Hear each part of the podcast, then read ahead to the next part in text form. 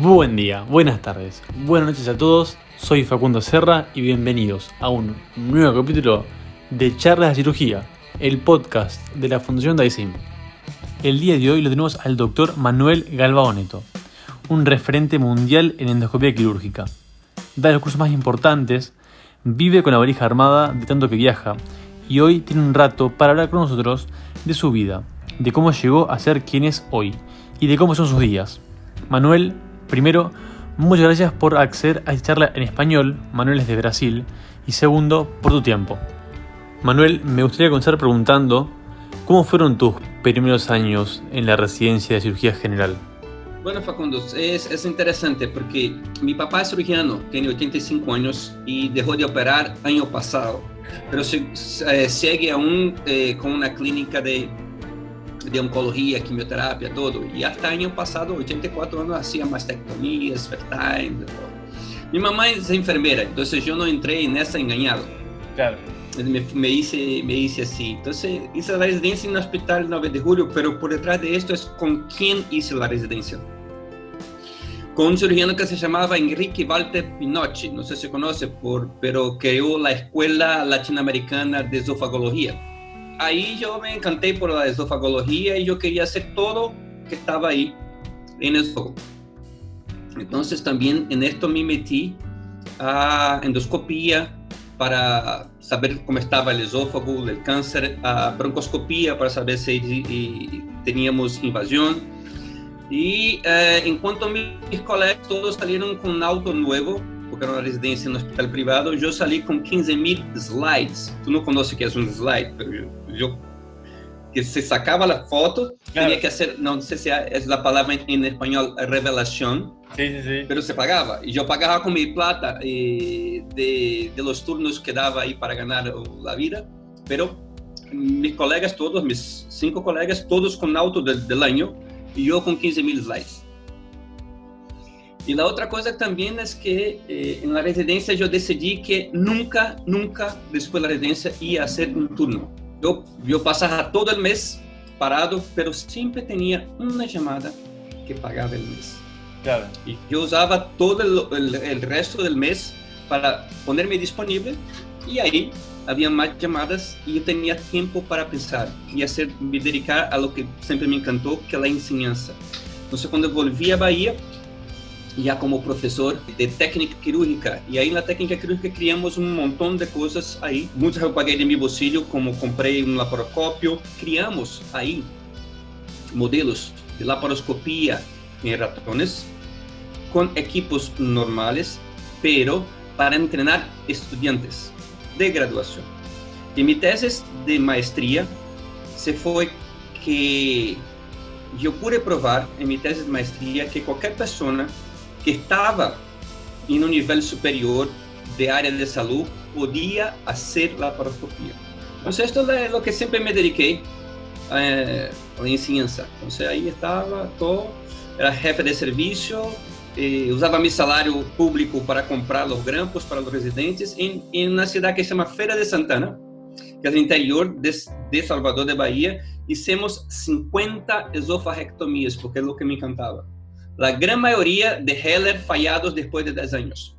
Y de esses, interesante que hasta hoy yo tengo seguimiento de esos pacientes porque no se murieron.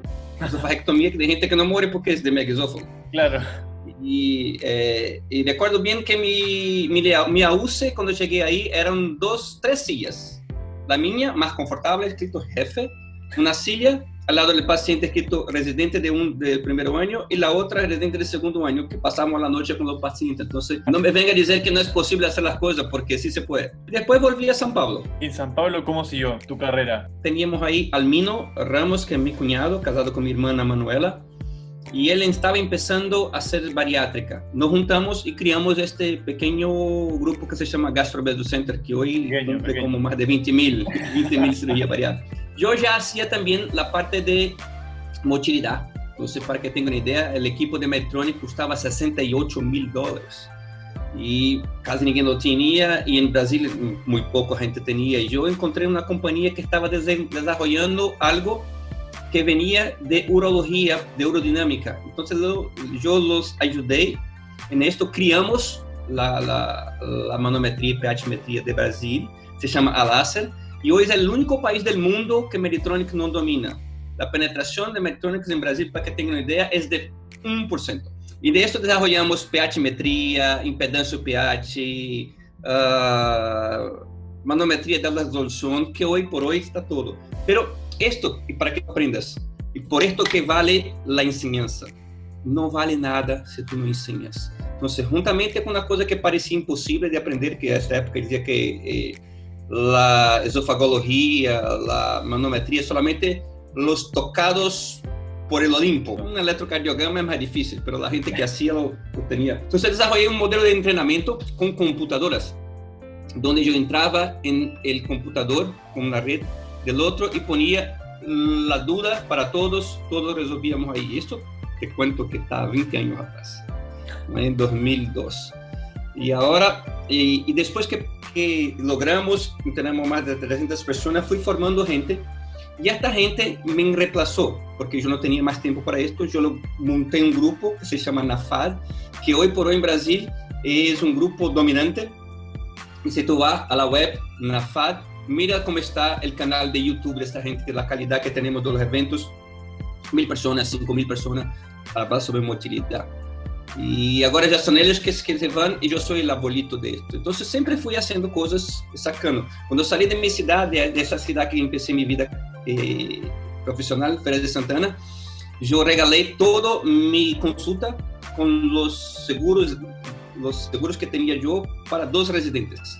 E antes disso, eu tive um acordo com meus residentes de estavam aí interior da Bahia. Eu les falava: mira, o que tu queres fazer? Não, doutor, eu quero que não não há limites. Onde quer ir? Estados Unidos, a São Paulo, o que queres fazer? Eu quero passar na Universidade de São Paulo. Ok, me vou dedicar a ti por esses três anos para que tu passes isto. Pero tenho uma obrigação de volver a este sítio e passar ao menos quatro ou cinco anos para desenvolver a cidade. Resulta que, Facundo, que esta gente que volviu aí, os residentes, são hoje os donos da cidade. E aí a endoscopia bariátrica, que, que hago eu agora, me, me, me topé con Almino, estábamos bien, haciendo los casos bien, yo a un cirujano para hacer endoscopía, y le dice, mi cuñado Almino es el, de los mejores cirujanos, si no el mejor del mundo, y yo soy muy bueno en lo que hago en endoscopía, entonces arreglamos una cosa, no somos parentes, somos cuñados, esta mierda no va bien, no va bien, porque nos vamos a pelear, entonces tú sigues con cirugía, yo sigo con endoscopía, y ahí vamos juntos, y ahí criamos esto. Eh, chegou um, um, tempo que ele estava muito bem, na clínica muito bem, e eu parti com endoscopia bariátrica para ser esse grupo que se chama Endovita agora com os ninhos Greco e Tiago, eh, que é puramente de endoscopia bariátrica. Manuel, y cambiando un poco de tema, te he visto en Argentina, he tenido la suerte de verte en Francia y quiero saber, para arrancar a hablar del tema, ¿cuánto viajas por año? Que lo que me dice los applications que uso para hacer la reserva, todo, que viajé como 250 días. es Fueron 75 viajes internacionales fuera de lo Brasil y fuera de las internas donde estaba yo. Pero siempre, siempre así, Facundo, eh, no son viajes que se va y llega. Se sale, hace el trabajo, vuelve. Y hoy, por la pandemia, yo logré viajar hasta marzo, la última viaje hice una viaje ahí al medio ahora, eh, un mes o dos, a Dominicana. Y ahora voy, estoy intentando viajar eh, para India en, en, sábado. Pero el recambio se fue. No sé cuántas viajes internacionales por no sé cuántos webinars internacionales. Me cuenta más de 100. De esto salió, salió el proyecto de la telepreceptoría, de teleproctoring eh, por Zoom, que está funcionando espectacular. Manuel, volviendo al tema de los viajes, quiero preguntar, ¿cómo es tu rutina? Porque al viajar tanto me imagino que tenés que tener cierta rutina o, cierta preparación para los viajes. ¿Nos podés contar un poco sobre eso? Claro, eh, la primera cosa es que yo, yo hago mis reservas. Porque yo sé los mejores vuelos, yo comparo, es una parte de mi trabajo. Entonces no se puede delegar esto a alguien, senón tú vas a ser siempre infeliz, porque no va. Eh, tiene que volar la frente, para dormir, claro. pero no para disfrutar. Claro. Eh, llega y todo tiene que estar ahí arreglado.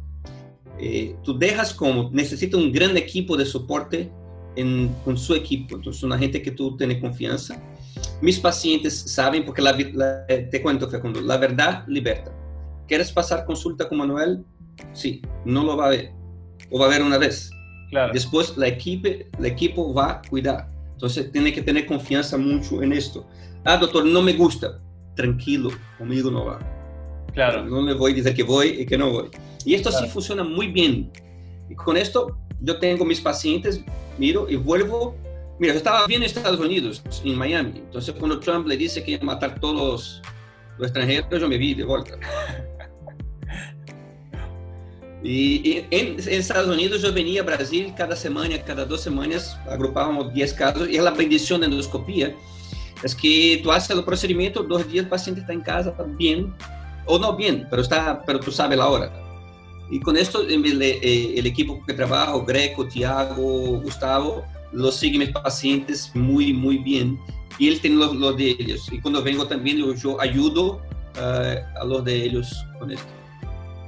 Y Muy cuando bueno. un paciente llega que no quiere, quiere me ver o quiere estar con el doctor, eso, mira, ningún problema, tú vas con mis asistentes, pero tú eres paciente de ellos ahora. Claro. Entonces está... Hay que, hay que ser generoso, Facundo. En estas cosas hay que ser generoso. Eh, tú tienes un ejemplo ahí de, de Mariano Jiménez que es generoso. Entonces, llegar a donde estamos sin generosidad, sin trabajar juntos, sin formar gente, en sí, sin compartir, no es posible.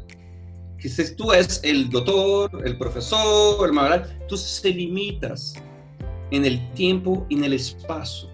Pero si yo tengo no seguidores, no alumnos, no pupilos, pero tengo socios, amigos, compañeros de oficina iguales a mí, yo me multiplico en el tiempo en el espacio. Yo creo que es la clave es esta. No que yo eh, lo que esté haciendo yo es cierto no, pero lo que es lo que hice. Claro.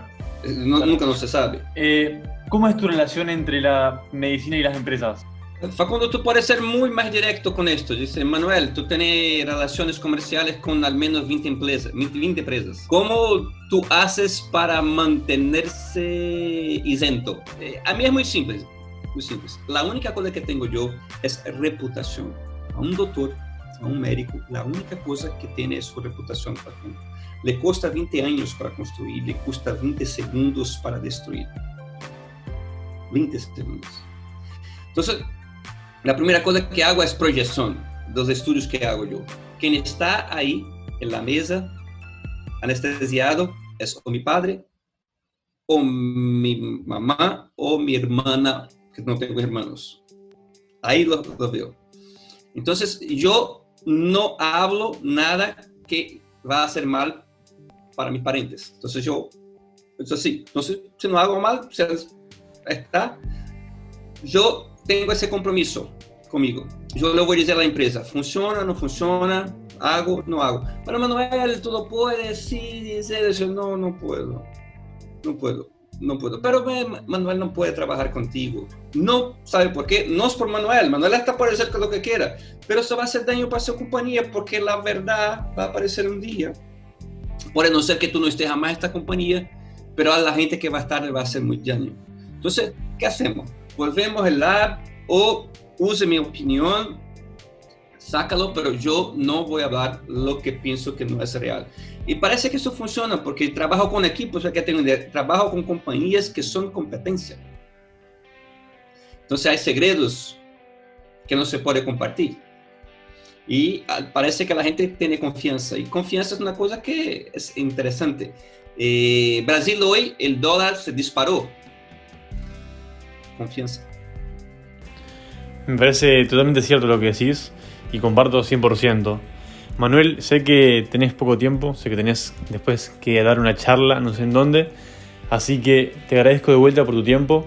La verdad que sos una persona que a- admiro muchísimo y la verdad que te agradezco de vuelta por esta charla. Yo que, yo que agradezco, se fue, se fue una, una, con- una conversa, una, como se dice los mexicanos, una plática excelente.